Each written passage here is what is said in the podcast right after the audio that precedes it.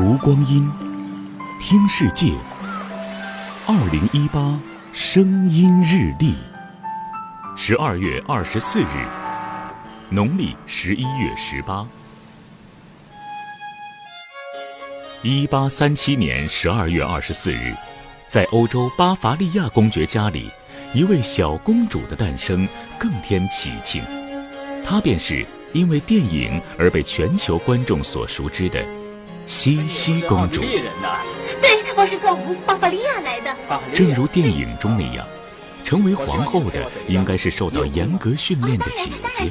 可是无拘无束的西西受到了王子的青睐。爱情让西西公主成为皇后，但宫廷生活对她来说有如藩篱，她甚至无法亲自养育自己的孩子。皇后的角色也让她不可避免地卷入政治活动当中。在奥匈帝国建立的过程中，西西纡尊降贵、斡旋协调，起到了举足轻重的作用。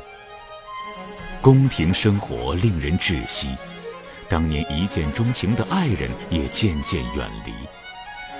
随着儿子的自杀，西西身心俱疲。一八九八年，他丧生于一名意大利刺客手中，而这名刺客的动机仅仅只是想出名。西西公主的真实人生也许堪称传奇，但绝非童话。